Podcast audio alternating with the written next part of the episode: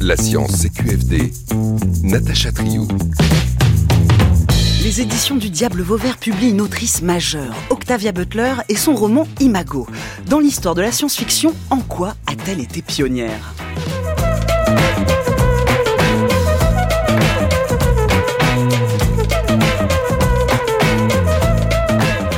Première autrice afro-américaine de SF. Considérée comme la mère de l'afrofuturisme, Octavia Butler n'est pas réductible à ça ni à son seul féminisme. En douze romans et un recueil de nouvelles, son œuvre constitue une littérature de l'oppression et de la résistance.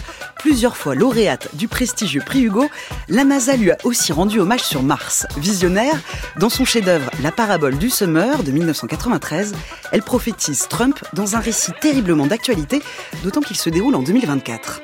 Octavia Butler, le regard noir de la SF. Jana Debatz, bonjour.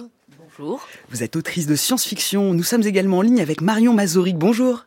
Bonjour. Vous êtes éditrice, fondatrice et directrice des éditions Diable Vauvert, où Octavia Butler figure en bonne place au rang des auteurs fondateurs de votre maison d'édition. Et nous sommes également en ligne avec Isis Labo-Caberia. Bonjour. Bonjour. Vous êtes autrice de fiction et de non-fiction, et vous êtes notamment l'autrice du roman La prophétie des sœurs serpents, paru en 2022 aux éditions Slalom. Merci à vous trois d'être avec nous en direct sur France Culture, et merci à vous qui nous écoutez. Vous pouvez nous suivre à toute heure en podcast sur l'appli Radio France, et également nous écouter tout en nous suivant sur X, anciennement Twitter. Chaque jour, on y publie de nombreuses ressources complémentaires. C'est tout de suite à Science CQFD. Alors, en quoi Octavia Butler a-t-elle été visionnaire? Comment une science-fiction afrofuturiste peut subvertir ce que l'on entend par le futur ou la technologie de demain Et quel héritage laisse-t-elle derrière elle? Nous sommes ensemble jusqu'à 17h pour répondre à ces questions.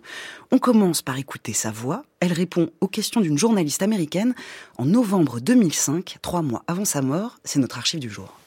Vous êtes autrice de science-fiction et la façon dont vous entremêlez les questions de race, um, de pouvoir, de religion est assez rare.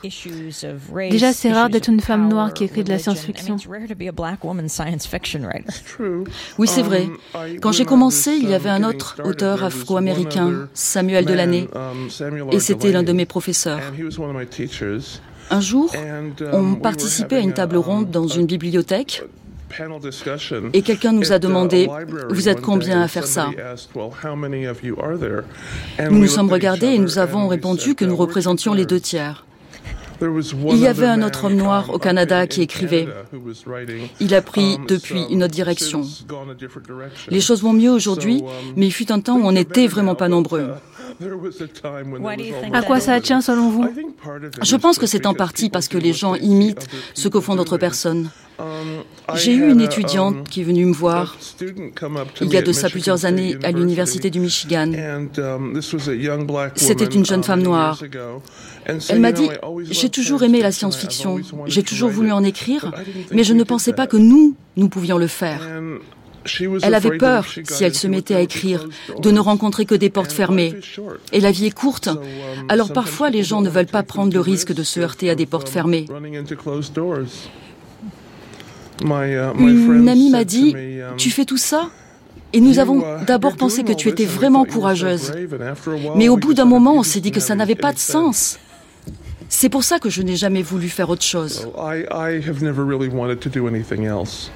Voilà, Octavia Butler, hein, qui fait partie dans les années 60-70 avec euh, Samuel Delany, des premiers auteurs non blancs à écrire et publier de la SF aux États-Unis. Jana Debatz, hum, est-ce que ça a beaucoup changé depuis? Pas tellement, euh, puisque la science-fiction reste euh, un, comment un précaré de blanc et de blanches maintenant, puisque pendant très longtemps c'était des blancs blancs, maintenant il y a aussi des blanches. Euh, mais pour au départ, la science-fiction, c'est une euh, littérature, on va dire, de la frontière, des pionniers, donc des colonisateurs. Et euh, par conséquent, évidemment, les, les tenants de cette littérature, c'était les hommes blancs pas forcément de 50 ans, qui, qui la tenaient haut et fort.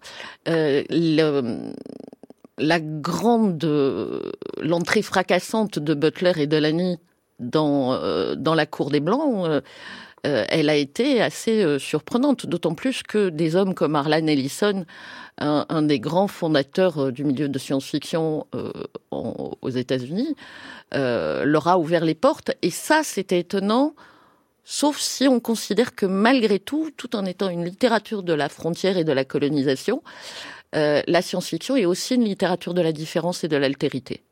On reviendra justement sur les thématiques qui sont au cœur des romans d'Octavia Butler, mais votre réaction à vous aussi, euh, ici Slabo Caberia, euh, à l'écoute de cette archive de 2005 euh, oui, j'ai envie de dire qu'elle est terriblement euh, actuelle, cette archive. Ça pourrait être finalement une conversation euh, euh qui serait tenue aujourd'hui, en, particulier dans le contexte français, parce que c'est vrai qu'aux États-Unis, entre, entre temps, il y a eu beaucoup de nouveaux talents afro-descendants qui ont émergé dans le milieu de la science-fiction. Je pense par exemple à N.K. Jemisin, qui a été traduite d'ailleurs en français, les, les, les, Chroniques de la Terre fracturée.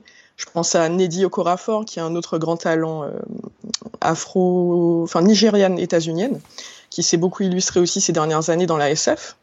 Euh, mais globalement, c'est vrai qu'il y a encore beaucoup de chemin à parcourir et pour le coup, en France, on en est encore euh, très loin, même s'il y a aussi quelques auteurs afro-français qui, qui commencent à se démarquer.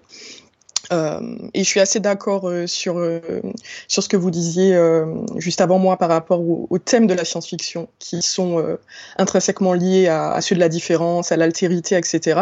J'irais même plus loin en parlant de, de cette thématique de, bah, de l'oppression structurelle qui est centrale euh, à la science-fiction, euh, la thématique aussi de la résistance, de la survie, donc autant de thématiques qui sont euh, vraiment consubstantielles de l'expérience des personnes minorisées, de l'expérience des Noirs en particulier, en Occident, aux Amériques. Euh, donc finalement, c'est même assez étonnant et incompréhensible que des auteurs noirs et plus largement des auteurs non blancs qui viennent du Sud global n'aient pas été euh, euh, plus, plus présents, plus visibles dans la littérature SF. Et puis la proportion d'auteurs issus de la diversité est toujours donc très trop faible aujourd'hui. Marion Mazoric et votre action veut également à l'écoute de la voix d'Octavia Butler. Bah, écoutez, oui, je, comme mes, deux collègues, je, dis la même chose. Évidemment, c'est complètement d'actualité. Alors, je vais parler plutôt de la France, euh, euh d'abord parce que c'est ici qu'on a des responsabilités. C'est d'autant plus grave en France que ça s'est aggravé. En fait, euh, d'ailleurs, Octavia, qui lit toutes les dominations, elle le lit très bien. Tout ça, c'est la première des exclusions. Elle est de classe. Elle est ensuite de race et de genre mais elle est de classe et, elle a choisi la science-fiction à 12 ans, Octavia, parce que tout d'un coup, elle qui lisait beaucoup déjà à la bibliothèque, a trouvé dans la SF une littérature où on pouvait faire advenir l'impossible. C'était quoi l'impossible pour elle? C'était qu'une femme noire puisse être une héroïne de roman.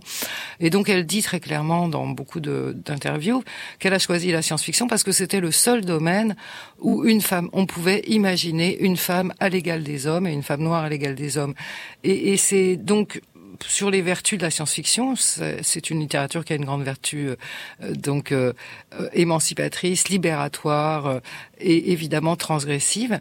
On le sait, ça ne veut pas dire que dans le champ de la pratique de la littérature dans, dans nos pays, cette cette question, cette pratique, elle est libérée. Regardez en France, on a toujours on a un système scolaire, on a un système éducatif dont l'objectif c'est quand même de sélectionner les meilleurs en virant les moins bons. Et la sélection, elle est d'abord sociale. Et c'est ce qui fait qu'on a tant de joueurs de foot issus de la France, la vraie France, qui est un pays d'immigration depuis des siècles et donc de toutes les couleurs, avec des équipes de foot allez sur les terrains de foot le week-end. Vous avez des Français de toutes les origines. Et par contre, en littérature, dès qu'on se regroupe, et là évidemment je parle pas de SF mais de littérature, on est super blanc, super middle class ou classe bourgeoise, très masculin, mais il y a beaucoup de femmes maintenant majoritairement. Et, et c'est et, et je dirais que pour ce qui est de mon expérience, c'est plutôt en SF qu'on fait, euh, on le voit dans les festivals, la plus belle part à la mixité de, de classe et, euh, et même d'origine. On a quand même des mmh. écrivains en France, Michael Rock, Katie Stewart, qui sont euh, qui sont noirs d'origine. On, on, a, à mon avis, justement, dans la science-fiction d'aujourd'hui, qui est très traversée de, de justement toutes ces qualités de transgression, d'hypothèses, de critiques euh, sociales, philosophiques. On a une grande diversité de d'auteurs et de public, qui est beaucoup moins vrai dans le domaine du livre. Regardez les émissions de télé. Euh, bah, de toute façon, le visage de la littérature à la télévision, il suffit d'ouvrir son poste pour le regarder. Il n'est pas conforme au visage de la France. Et, et, par contre, il est conforme au système scolaire et au système euh, euh, comment dire d'organisation culturelle en France où la culture se partage pas. Allez par contre interroger euh, la poésie vivante, c'est-à-dire euh, bah, essentiellement pour moi la plus intéressante, bah, le hip-hop, le rap et, et, toute la culture hip-hop. Et là vous allez trouver donc une littérature. Mais, mais je mais, je, je, vous interromps Marion Mazori parce que je, je vais je vois que je vois que le, le, sujet en effet vous on, on, sent que vous êtes passionné par par ces thématiques-là. Je, je, vous arrête Marion Mazori parce que je voudrais d'abord euh, avant de commencer à, rentrer euh, dans ses textes et dans son écriture, il faudrait aussi un peu parler, voilà, de, de qui était Octavia Butler, Jana Debatz. Euh, un petit point sur sa, biographie. C'est une autrice donc qui est née en 1947 en Californie. Elle est décédée prématurément à l'âge de 58 ans à Seattle en 2006. D'où vient-elle plus précisément? Qu'est-ce qui l'a conduit à l'écriture? Alors, c'est une jeune fille euh, de son temps, à savoir euh, une jeune fille noire qui euh, sort en plein milieu des lois Jim Crow de ségrégation, au même instant, au même moment où, Butler va commencer à devenir un écrivain reconnu, il faut savoir que à, la NASA, à Catherine Johnson et Mary Jackson, elle ne pouvaient pas, elle devait faire un kilomètre pour aller faire pipi. Euh, parce qu'elle n'avait pas le droit de faire pipi au même endroit que les blancs dans les labos de la NASA où pour autant, elles étaient les mathématiciennes euh, de génie. Euh, et ça me ramène à la question de la représentation, il faudra y revenir. c'est important, à mon avis. Et ces jeunes femmes-là sont allées vers l'espace vers quelque chose les leur a donné envie de partir. Un peu comme la grande, la première grande immigration euh, afro-descendantes lorsqu'ils ont quitté les États du Sud pour aller dans les villes du Nord euh, aux États-Unis, euh, parce que ça devenait totalement invivable de, rester dans la dans la Bible Belt. Pour être libre, pour euh, sortir des conditions quasi esclavage, parce que c'était ça la grand-mère de, Butler. Hein. Elle est elle est née quasiment les deux pieds dans l'esclavage et ce, sa vie euh, ça a été à peine de s'en sortir.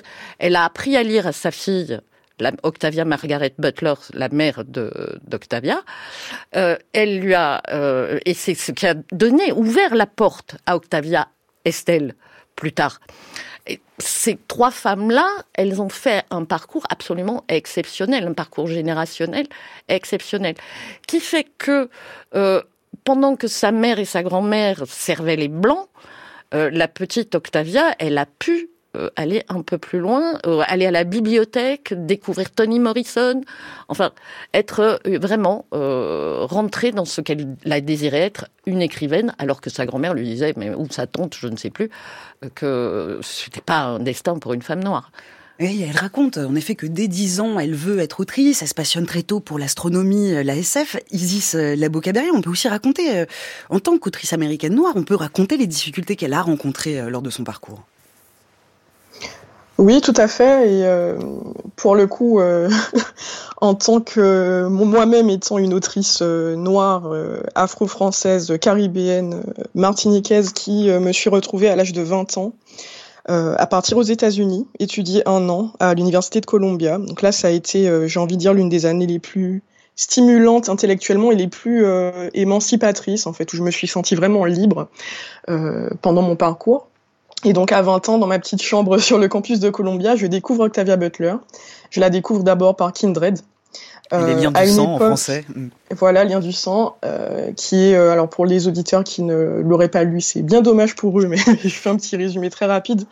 Euh, c'est l'histoire d'une afro-américaine contemporaine, donc pour le coup, le livre a été écrit en 79, donc voilà, année 70, qui se retrouve à faire un voyage temporel vers le sud antebellum, donc on va dire année 1800, début 19e siècle, euh, où elle euh, fait la rencontre de à la fois son ancêtre femme esclavisée et de son ancêtre blanc qui était donc le maître de cette esclave qui euh, l'a violée. Et donc l'héroïne est issue de, de, de, de, la lignée qui descend de ce viol. Euh, donc à l'époque, moi, je suis étudiante en histoire. j'étudie l'histoire de l'esclavage, j'étudie les sciences sociales, j'étudie la race comme construction sociale au présent et en quoi il s'agit d'une séquelle de cette période esclavagiste. Autant de sujets que je ne peux pas étudier en France où je suis étudiante à Sciences Po Paris. et à chaque fois qu'on parle de l'esclavage, on se sent obligé d'aller parler de l'esclavage états-unien comme si ce n'était pas une réalité française, alors même que moi-même et des millions de Français euh, antillais, caribéens sommes euh, le témoignage vivant du fait que l'esclavage français, ça a été une réalité. Euh, donc je découvre Octavia Butler et je vous laisse imaginer du coup à quel point je suis fascinée, à quel point c'est une bouffée d'air frais pour moi, euh, à la fois de lire euh, un, un, roman qui parle de thématiques qui me touchent directement, par mon histoire, par aussi mes expériences dans le présent, euh, et surtout un roman euh, qui soit euh, un roman dans lequel une protagoniste noire vit des aventures. Donc après, Kindred n'est peut-être pas le meilleur exemple parce qu'on est quand même dans un toujours dans un thème qui tourne autour de ben, de la lutte, de l'oppression des personnes noires, de l'esclavage. Mais pour le coup, la SF écrite par des auteurs et autrices noires, l'afrofuturisme au sens large, euh, peut, euh, enfin, c'est vraiment très émancipateur pour un jeune lecteur, une jeune lectrice noire, de voir des personnages qui lui ressemblent vivre des aventures extraordinaires, euh, sans euh, être tout le temps sous cet angle de, euh, bah, de l'esclavage, de, du passé colonial. Ce sont des sujets dont il est très important de parler. Attention, je ne dis pas le contraire, mais c'est vrai qu'on peut se retrouver dans une dérive qui est que quand les maisons d'édition en France, par exemple, en ce moment, commencent à réaliser que c'est important de parler de ces sujets, on se retrouve dans une situation où les seuls auteurs noirs euh, dont les voix euh, trouvent leur place dans le milieu éditorial français, ce sont celles qui parlent de récits d'esclavage, donc toujours avec une représentation des personnes noires comme des victimes, un peu dans, dans une sorte de trauma porn, alors que ce dont on a besoin aussi, et Octavia Butler le dit bien en parlant de l'importance de la représentation, c'est de voir des perso personnages noirs qui vivent toutes sortes d'aventures dans toutes sortes de registres et en particulier des personnages noirs qui euh, vivent des aventures dans le futur, mmh. qui donc peuvent représenter euh, le visage de l'être humain du futur. Et puis Octavia Butler raconte euh, aussi hein, que lorsqu'elle était étudiante à l'université, son prof d'écriture créative avait donné comme conseil à la classe de ne pas utiliser de personnages noirs dans l'écriture, sauf si le fait qu'il soit noir soit central pour l'intrigue. Alors justement, quelles sont les thématiques qui traversent son œuvre? Quelle est l'originalité de la science-fiction?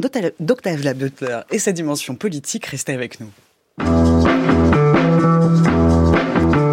France Culture, la science CQFD, Natacha Trio.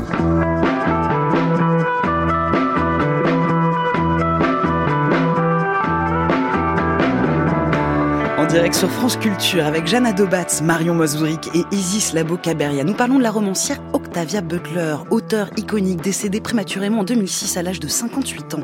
Elle est considérée comme une des grandes figures mères de l'afrofuturisme.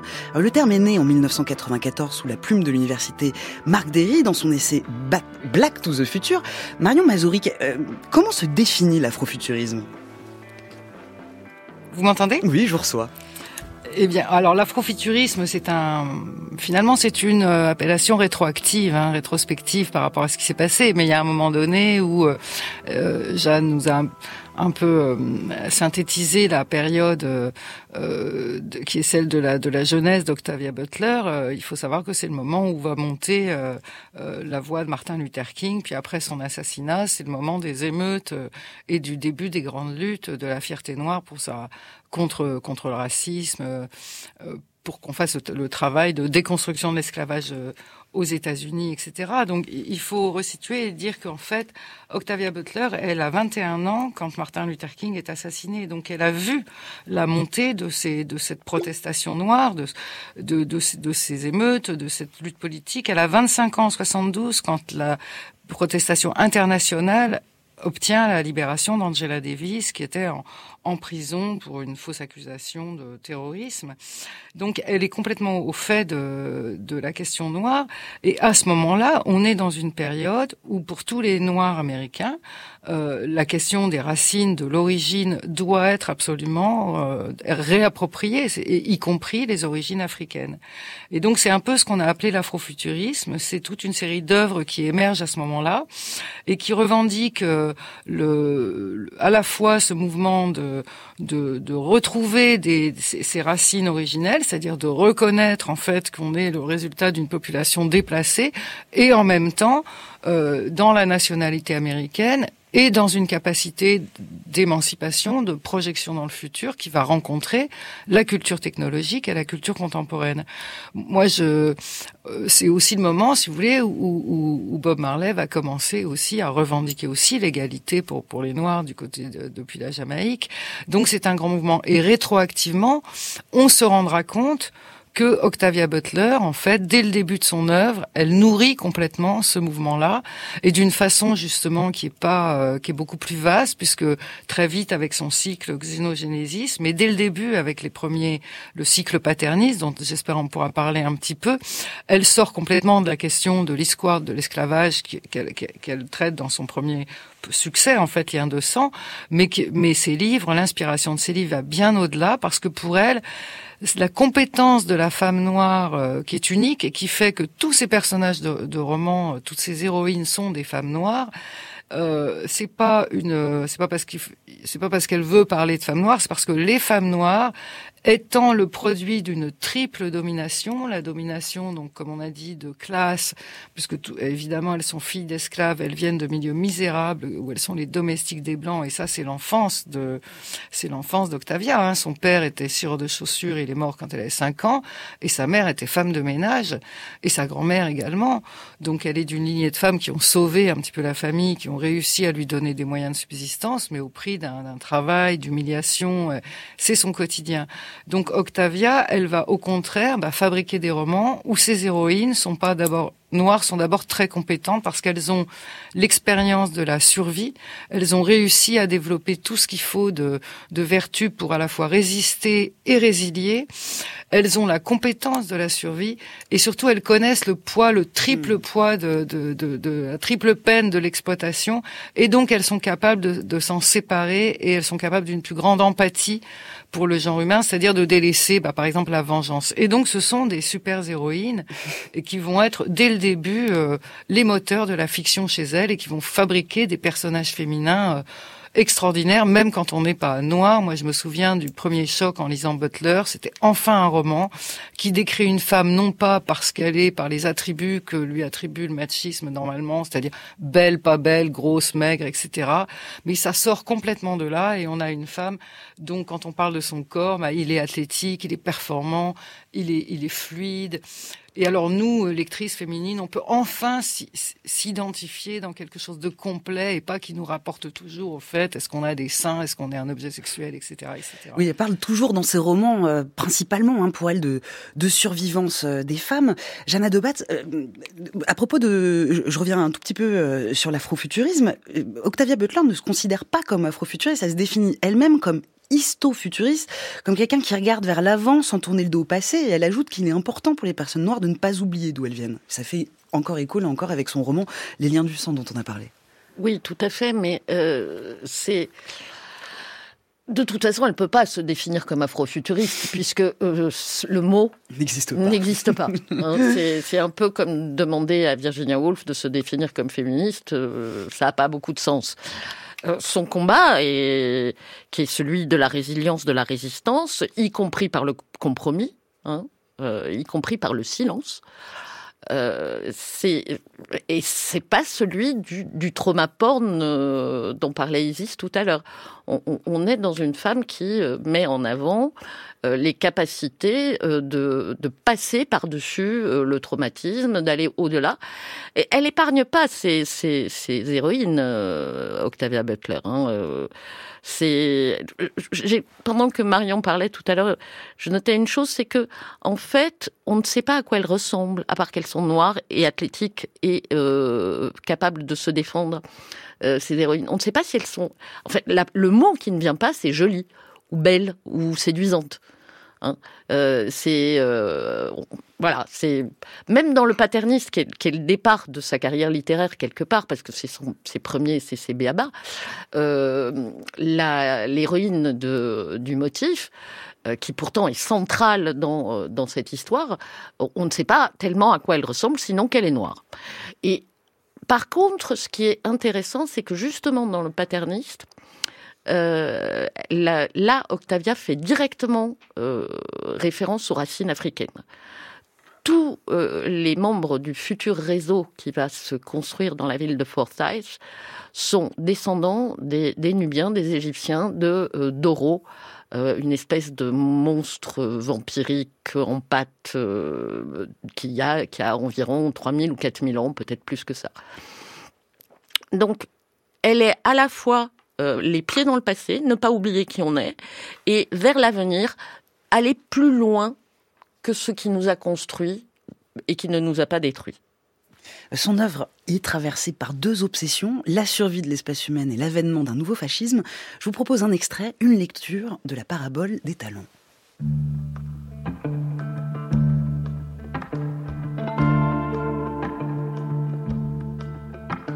La période de grand chambardement que la presse a pris l'habitude d'appeler l'apocalypse, quand elle ne le désigne pas sous le terme plus amer d'épidémie, aurait commencé en 2015 pour s'achever en 2030. Une décennie et demie vouée au chaos.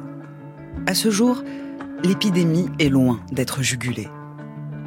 Elle aurait été le résultat, ai-je lu également, de la conjonction accidentelle de trois crises, climatique, économique et sociologique. Il serait plus juste de reconnaître que le drame fut la conséquence de notre refus d'apporter en temps voulu une solution aux problèmes qui nous crevaient les yeux dans chacun des domaines concernés. Après avoir été à l'origine de ces problèmes, nous sommes restés les bras ballants tandis qu'ils grandissaient jusqu'à prendre les dimensions d'une catastrophe. J'ai entendu bien des gens contester cette évolution, nier notre responsabilité dans l'avènement de l'épidémie.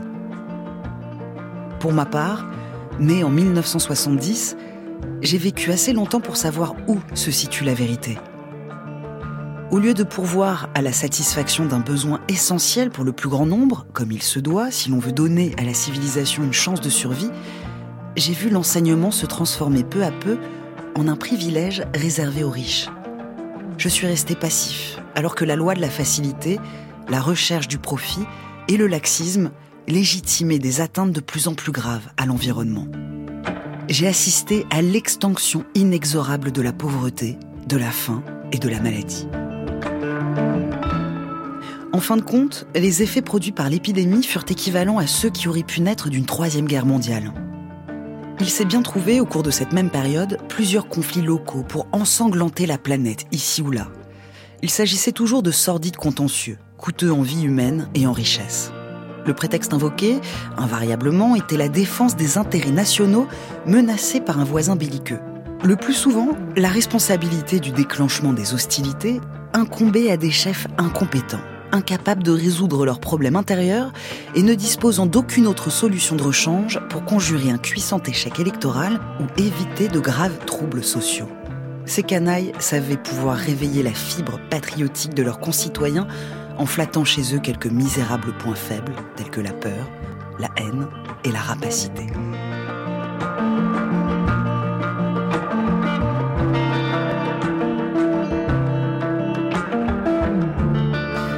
Voilà la parabole des talents parue en 1998 qui raconte ce qu'il s'est passé dans le premier volet, la parabole des semeurs, paru en 93 en anglais. Marion Mazuric, la parabole des semeurs, c'est le chef-d'œuvre d'Octavia Butler. Aujourd'hui, c'est un roman qui nous saute au visage comme un grand message d'urgence. Oui, écoutez, vous avez vu l'extrait que vous lisez. Si on le replace aujourd'hui seulement, il est d'une. Euh, enfin, c'est une pensée très pénétrante et vous voyez, ce qui est intéressant dans, cette pensée, c'est la façon dont elle lit tout, euh, à la fois, euh, bah, en l'occurrence, euh, l'épidémie, c'est-à-dire toutes les causes qui aujourd'hui nous, nous sautent au visage de, de danger pour, pour, pour, la, pour la vie humaine et, et pour le, le vivant tout simplement sur la planète, c'est-à-dire à la fois le pouvoir, elle commence d'ailleurs par l'inégalité sociale, c'est-à-dire que la l'inégalité sociale, c'est pas seulement parce que elle, est les fils de filles de pauvres et, qu'elle parle au nom des pauvres, c'est que ça gangrène la société, l'inégalité sociale, une, société fondée sur des riches et des, pauvres. C'est la première cause de, de la faillite euh, d'une civilisation pour euh, humaine pour euh, Butler, la, le rapport au vivant, de prédation toujours, et, et le, le, donc c'est ce qui fait. Et puis en fait la rapacité politique, la hiérarchie politique, et c'est vrai que ces deux paraboles, la parabole du chemin et la parabole du talent, elles nous font un portrait concentré des causes qui aujourd'hui nous nous explosent au visage et qui font que le monde entier est inquiet y compris sur les conflits euh, euh, actuels, les conflits militaires armés. Donc il y a cet effet de, de, de, loupe, si vous voulez, sur le monde actuel qui fait que ce livre écrit, et ces deux livres écrits il y a 40 ans sont d'une actualité incroyable. Et Octavia Butler, euh, qu'en effet, euh, les inégalités sociales qui sont au cœur de, ce roman, mais Octavia Butler dit aussi euh, le réchauffement climatique est un personnage du roman. Il représente la raison pour laquelle les protagonistes ont tant de difficultés avec l'eau. La couleur de peau ne présente pas le souci principal de mes protagonistes. Ils subissent tant de problèmes que les enjeux raciaux sont à la marge. Isis Labo-Caberia. D'ici Sabo Cabaret, vous ne nous recevez plus, j'ai l'impression. On vous voit par Skype. Je crois que euh, on a perdu. Une... Si vous m'entendez, ça, a sauté. Je n'ai, hmm. pas bien entendu votre question.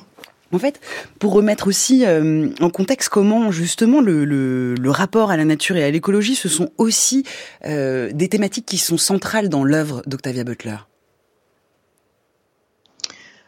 Euh, oui, oui, effectivement. Moi, ce que ça m'évoque, alors c'est peut-être un peu à côté, euh, à côté du sujet, mais euh, Octavia Butler, elle est absolument obsédée par tout ce qui touche aux thématiques d'hybridation. Donc finalement, j'ai l'impression que c'est un petit peu, alors je sais pas si on pourrait dire que c'est de l'antispécisme avant l'heure, mais elle a toute une réflexion donc à la fois sur la race, le genre, elle vient complètement euh, jouer avec ces catégories puisque, euh, bah, par exemple dans, euh, dans Bloodchild, elle imagine une société dans le futur, dans l'espace où les humains vivent avec une espèce alien dans une espèce de symbiose plus ou moins consentie. Et puis, on a donc les mâles humains qui sont fécondés par des femelles de cette espèce euh, extraterrestre. Donc, euh, elle, va mettre en place toute une histoire enfin, assez horrifique qui montre à quel point euh, ben, ces mâles humains sont exploités dans une violence reproductive. Donc elle vient reproduire des logiques d'oppression de genre qui existent réellement dans l'histoire humaine, en particulier dans l'histoire des femmes noires esclavisées, mais cette fois en, en mettant, euh, en mettant les hommes à la place des femmes finalement.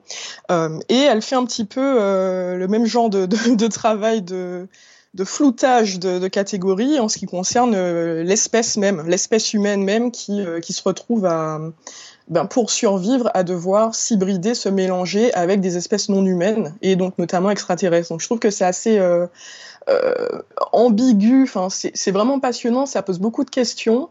Euh, assez ambigu, comme euh, c'est souvent le cas en fait dans l'œuvre de Butler, puisque euh, elle, est, elle, aime beaucoup être dans les, la, non-dualité. Même quand elle montre la résistance, elle montre aussi la nécessité de s'accommoder face à l'oppresseur. même quand elle montre des héroïnes qui se lèvent face à l'oppression, ces héroïnes, elles sont aussi parfois moralement grises. Il y a des choix, des sacrifices qui doivent être faits par, par les opprimés dans leur, dans leur, dans leur lutte. Donc euh, oui, je pense que c'est euh, c'est ce qui est assez euh, fascinant dans l'œuvre de Butler, c'est toute cette complexité là, je pense. Jeanne de Bat. Bien, la hiérarchie, le renversement de la hiérarchie, la hiérarchie comme péché originel de l'humanité en fait, les, mises en place de domination, ça c'est clair que c'est un, thème central chez chez Butler. Et le fait est que, comme il dit, je suis d'accord, ces ces, ces héroïnes sont pratiquement toujours dans la zone grise que ce soit euh, en termes d'utilisation de, la hiérarchie à leur propre compte. Parce qu'il a un moment où il faut qu'elles prennent le pouvoir pour, amener les gens vers euh, la libération, vers la vers l'altérité, vers euh, vers l'arrêt définitif des relations hiérarchiques. Il y a un moment où il faut qu'elles entrent là-dedans il y a le moment où elles acceptent des compromis à titre personnel euh, et des compromis graves qui résonnent de nos jours. Par exemple, euh, je pense à, à, Paterniste, mais aussi euh, dans Xénogénésis, euh, on a des héroïnes qui vont accepter le viol, qui vont euh, non seulement accepter le viol, mais avoir une relation affective forte avec le violeur, euh, qu'elles vont renier ou pas. dans le motif, ça, elle, elle tue l'agresseur euh, de base. Mais l'homme qu'on lui a, qu'on l'a forcé d'épouser, elle va le garder jusqu'à la fin, alors que c'est euh, c'est un violeur aussi. Et en plus, il est blanc. Donc, euh, si, on est vraiment toujours dans. Euh, euh, en fait, elle est dans la réelle politique. Euh, Octavia Butler, elle pense pas que euh, une fois que le Messie est arrivé et a ouvert euh, la mer Rouge pour le peuple élu, tout va bien se passer de l'autre côté de la mer. elle pense que l'humanité étant ce qu'elle est, il faut qu'elle change qu'elle cesse d'avoir ces rapports de domination et de hiérarchie, et que ça, seule l'hybridation peut le lui apporter. Il y a aussi euh, de grands messages d'espoir dans son œuvre. On va en parler dans quelques instants. On va voir comment son, œuvre, justement, continue de, de résonner encore aujourd'hui. Ses combats et son aura ont porté des générations d'artistes. Un univers afrofuturiste que l'on retrouve chez des pop stars comme Beyoncé.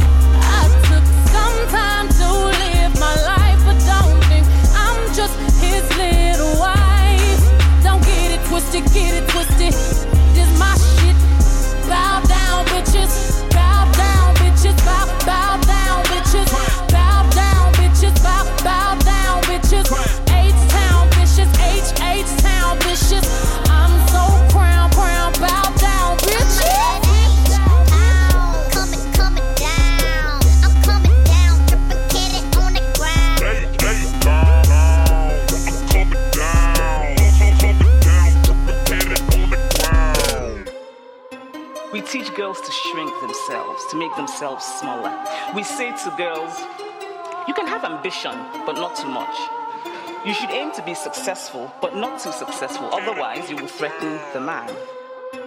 Because I am female, I'm expected to aspire to marriage. I'm expected to make my life choices, always keeping in mind that marriage is the most important. A marriage can be a source of joy and love and mutual support. But why do we teach girls to aspire to marriage and we don't teach boys the same? We raise girls to see each other as competitors, not for jobs or for accomplishments, which I think can be a good thing, but for the attention of men. We teach girls that they cannot be sexual beings in the way that boys are. Feminist, a person who believes in the social, political, and economic equality of the sexes. You wake up, post up, round round in it, flossing on it. Folace de Beyoncé en direct sur France Culture où l'on entendait le discours de la féministe Chimamanda Ngozi Adichie.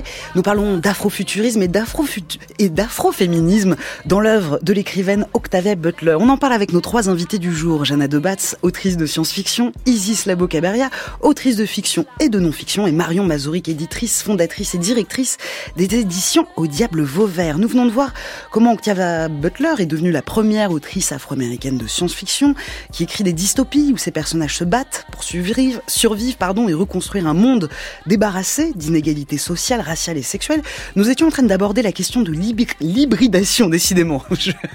Je, suis en difficulté aujourd'hui, de l'hybridation au sein de ces romans.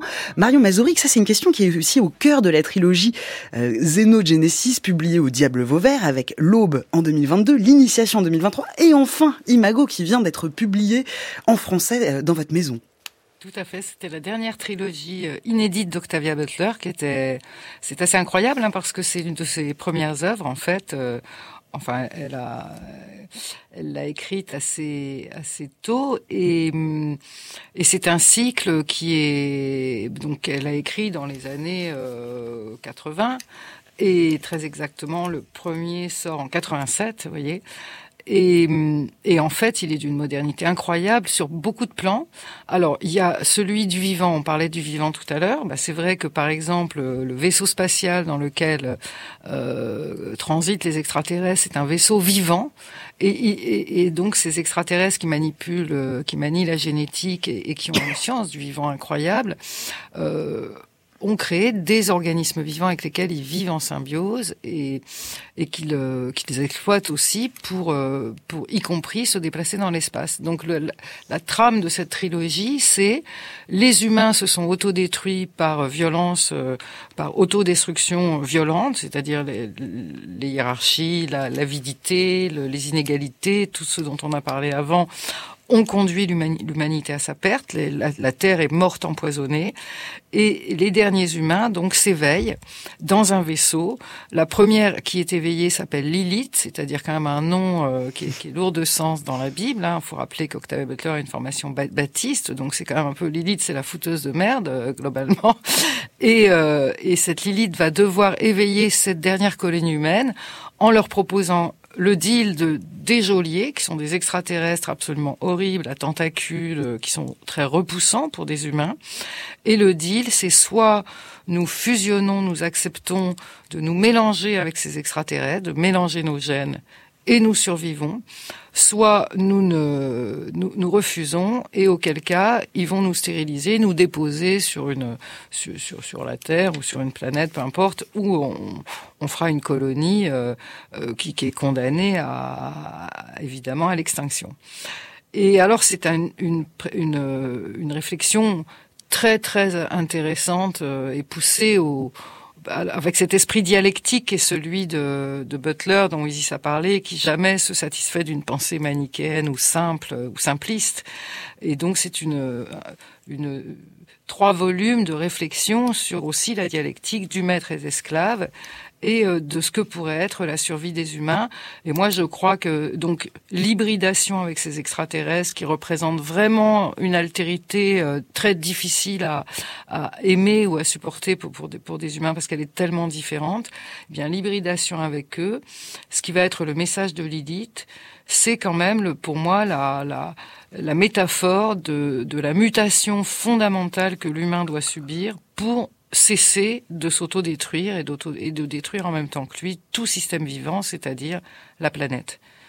Mais par rapport justement euh, à, l'aspect euh, lumineux de son écriture, Marion Mazourik, on peut dire aussi que dans le euh, dans, dans, son, dans son roman L'Aube de la trilogie Xénogénésis, il y a 300 occurrences du mot éveil. Oui, 272. Oh.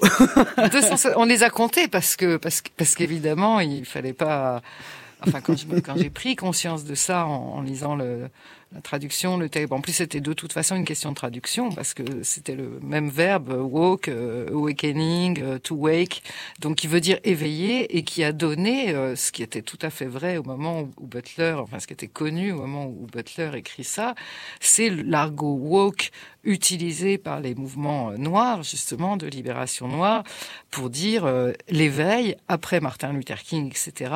Et c'est et qu'aujourd'hui, bon, c'est devenu, enfin bon on parle d'Octavia Butler là, mais, mais, c'est ce qui a fabriqué le wokisme, enfin bah, qui n'a rien à voir d'ailleurs avec le, le woke, l'éveil en l'occurrence, c'est l'éveil de l'humanité dans, dans cette trilogie d'Octavia Butler au chemin qu'elle va devoir faire sur elle-même pour se libérer de cette malédiction autodestructrice et de la violence de l'un sur l'autre et de l'un sur l'autre différent.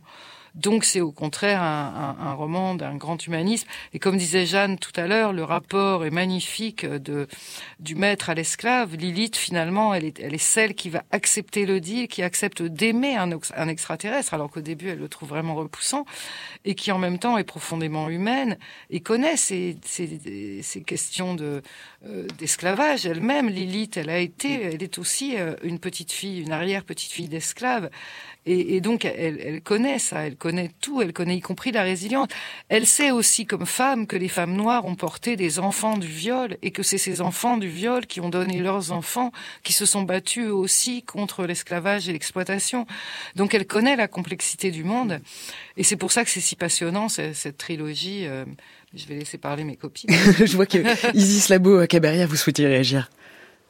Euh, oui, non, je suis tout à fait d'accord avec euh, cette euh, cette comparaison avec l'expérience des femmes euh, des femmes noires pendant l'esclavage et euh, enfin cette cette violence reproductive, cette violence dont le dont le locus principal c'est le sexe finalement, avec cette nécessité pour survivre de devoir ben, parfois s'accommoder on, on peut pas être dans un héroïsme pur finalement. Et enfin, c'est ce que vous disiez aussi tout à l'heure par rapport à la, le, réalisme politique de Butler. Mais je voulais réagir aussi sur ce que vous disiez par rapport au, à cette thématique de l'environnement et euh, dans l'œuvre de Butler et à cette humanité qui doit euh, ben, qui doit s'hybrider pour survivre.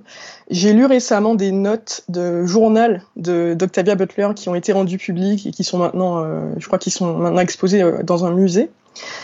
Donc des carnets qu'elle griffonnait et il y a cette phrase qui qui est assez qui est assez percutante. Elle a écrit "Dependency is sexy". Donc la dépendance est sexy. Euh, et je trouve que c'est vraiment quelque chose qui ressort dans toute son œuvre, c'est qu'elle essaie de casser ce mythe qui est vraiment central dans la civilisation occidentale patriarcale, qui est le mythe de l'individu euh, euh absolu, l'individu qui est autonome, qui est indépendant et qui est coupé du reste de, du reste de la création, qui est coupé du reste du vivant non humain, qui se coupe de la nature cette dualité même entre euh, culture nature, l'être humain versus euh, les animaux, euh, la nature même en fait c'est un, concept qui est problématique, qui montre bien cette illusion de séparation.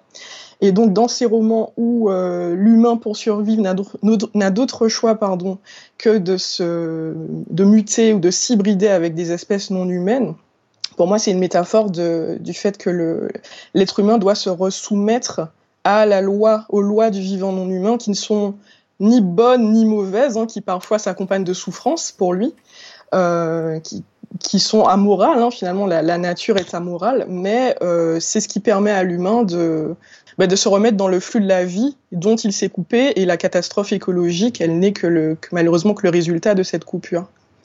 Alors, quel est l'héritage d'Octavia Butler? Restez avec nous.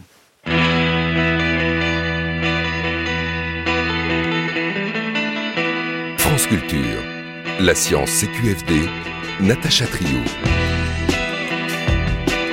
En direct sur France Culture avec Jana Debatz, Marion Mazoric et Isis Labou-Caberia, nous parlons de la romancière Octavia Butler. Nous venons de parler de la place de l'altérité dans son œuvre, de la reconnaissance et de l'acceptation de cette altérité qui est toujours au cœur de ses romans.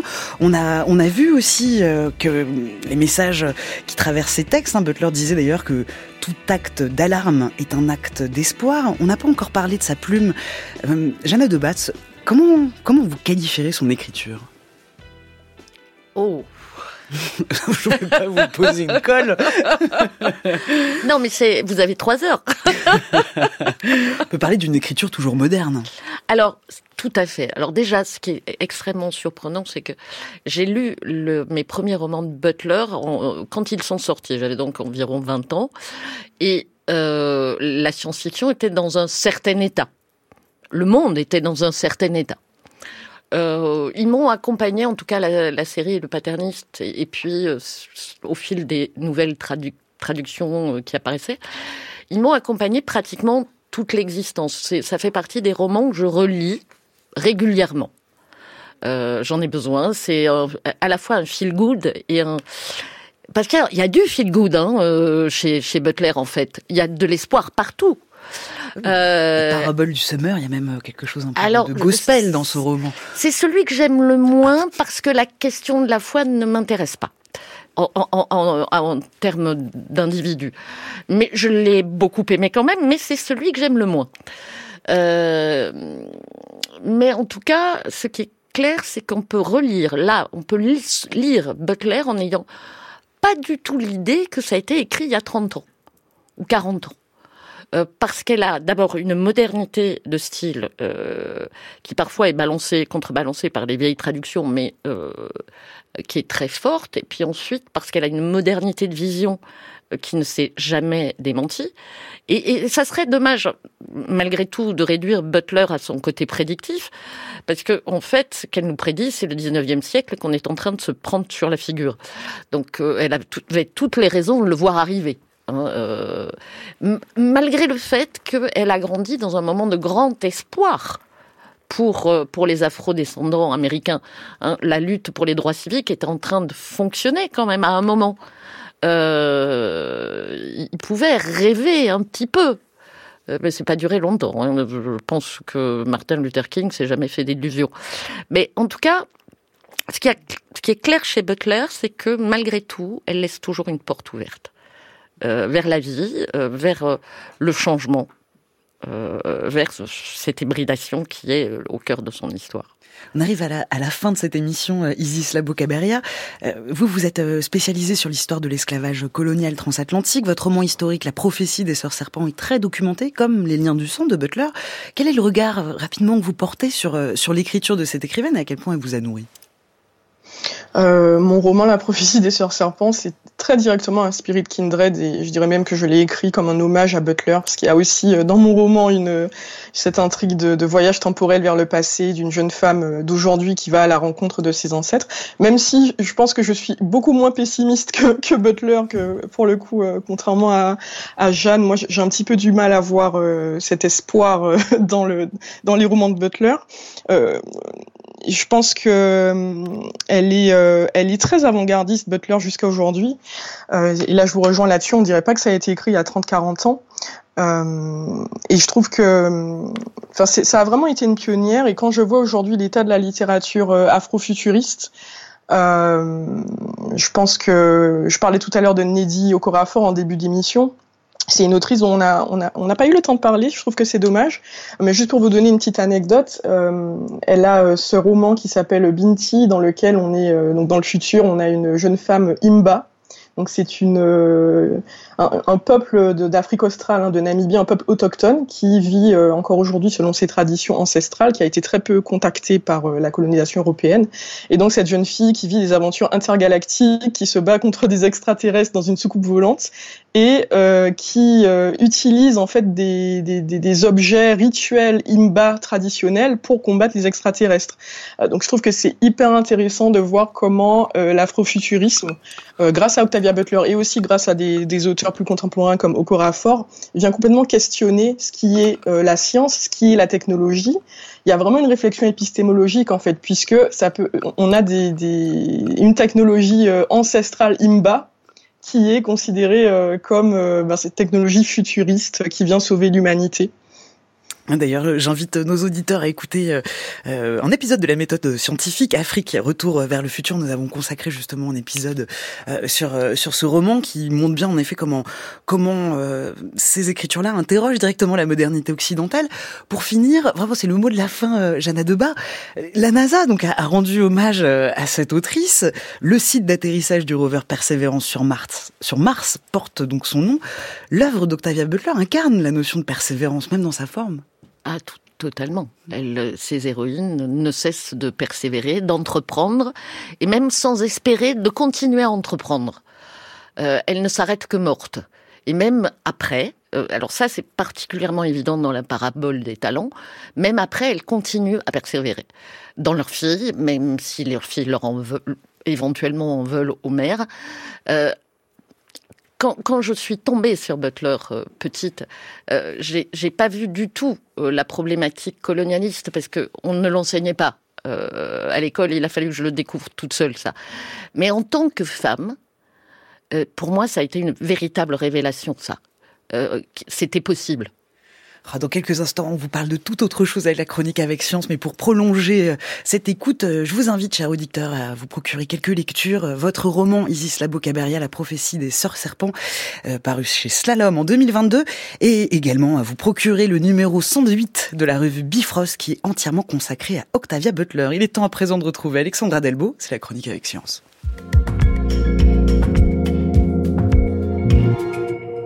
L'objet le plus lumineux de l'univers vient d'être découvert et c'est un quasar c'est-à-dire un disque de gaz chaud tournoyant très rapidement autour d'un trou noir supermassif. Et comme leur nom l'indique, les trous noirs supermassifs sont énormes. Ils pèsent, entre guillemets, plusieurs millions, voire milliards de fois la masse de notre Soleil et se trouvent au centre des galaxies, dans le noyau dit actif, là donc où il y a un réservoir de matière suffisant pour les nourrir. Et ainsi, les quasars peuvent émettre autant de lumière qu'une galaxie tout entière. Ce sont donc des objets très particuliers et découverts un petit peu sur le tard parce que que pendant longtemps, on les a pris pour des étoiles. Eric Amselem est chercheur au CRAL, le centre de recherche en astrophysique de Lyon, en détachement depuis 2009 à l'ESO, l'Observatoire austral européen, à Garching en Allemagne. Lorsque les premières campagnes euh, d'observation avec des radiotélescopes ont commencé dans les années 50, on a commencé à regarder le ciel euh, de manière un peu plus systématique et on a découvert évidemment plein plein de sources, dont certaines qui étaient assez énigmatiques, qui ressemblaient à, des étoiles dans le sens où la source elle-même était très peu étendue, donc on avait l'impression de voir un, point. Donc on, les a appelés quasi stellaires parce qu'ils ressemblaient simplement à des étoiles sur les campagnes d'observation. Donc, elles ont été identifiées comme des sources radio dans les années 50, et ensuite, on a essayé de comprendre quelle était l'origine du flux de lumière qui arrivait de ces objets. Ils sont restés énigmatiques parce que dans beaucoup de, campagnes d'observation, on n'avait pas d'image, par exemple, dans le visible correspondant à la source radio que l'on détecte. Et c'est uniquement dans les années 60 qu'on a détecté la première euh, contrepartie optique de ces objets quasi stellaires et où on s'est aperçu qu'en fait, il y avait une source étendue autour de ces sources radio dans le visible. Ce qu'on voit des quasars, c'est surtout le disque d'accrétion, alors que finalement, le vrai responsable de cette débauche de lumière est au centre, c'est le trou noir, et par définition, il est invisible. Il a fallu attendre les années 80 pour faire le lien entre ces objets mystérieux et les trous noirs, et c'est ainsi que la physique des quasars est née et est devenue un sujet de recherche à part entière. À présent, pour les étudier, les scientifiques mènent de grandes campagnes d'observation, des scans du ciel, dans tous les domaines de longueur d'onde, radio, visible, ultraviolet et infrarouge. Grâce à cela, plus d'un million de quasars sont à présent recensés, mais il y a un mais. Certains objets peuvent passer entre les mailles du filet. Les astronomes ne sélectionnent pas une à une les sources lumineuses à la main. Il y en a trop, donc des algorithmes les épaules. Et quand un objet sort un peu de la norme, eh bien, il a de grandes chances d'être écarté. C'est ce qui s'est passé pour ce quasar, J05 29 43 51. C'est son nom que les algorithmes ont d'abord confondu avec une étoile. En le regardant sous toutes les coutures et tous les angles de vue, avec notamment le satellite Gaia de l'Agence spatiale européenne et le spectrographe X-Shooter du Very Large Telescope de l'ESO, les auteurs de cette nouvelle étude parue dans Nature Astronomy ont conclu qu'il s'agissait du quasar le plus lumineux jamais détecté. Et à partir de ces spectres, ils ont appliqué certaines méthodes pour à la fois estimer la luminosité totale de ce disque, et se sont aperçus qu'elle était effectivement extrêmement brillante et plus brillante que les autres disques qui avaient été mesurés. Et ils ont estimé aussi la masse de ce trou noir euh, supermassif, donc à à peu près 17-19 euh, milliards de fois la masse du Soleil. Dans ce cas précis, ils calculent, ils estiment que le trou noir accrète environ 300 à 400 fois la masse du Soleil en une année. Donc ça veut dire en gros que chaque jour, l'équivalent de la masse du Soleil est accrété par le trou noir, ce qui est absolument incroyable. Donc ça donne finalement le régime extrême de ce type d'objet. Comme le, le, la distance de cet objet correspond en fait à un âge euh, d'environ 1,5 milliard d'années après le début de l'univers, ce qui est déjà relativement tôt. Donc il faut trouver des scénarios qui permettent d'expliquer comment un trou noir aussi massif peut se former aussi rapidement dans l'univers.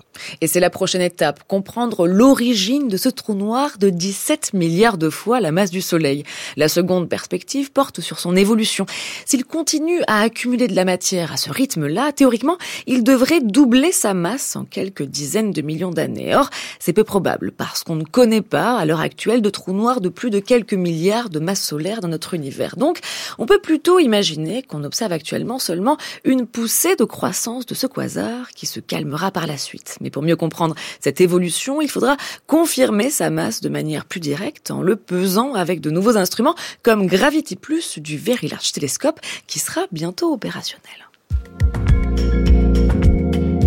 Merci Alexandra pour votre chronique. Nous aussi, on va vous parler de gros quasars prochainement.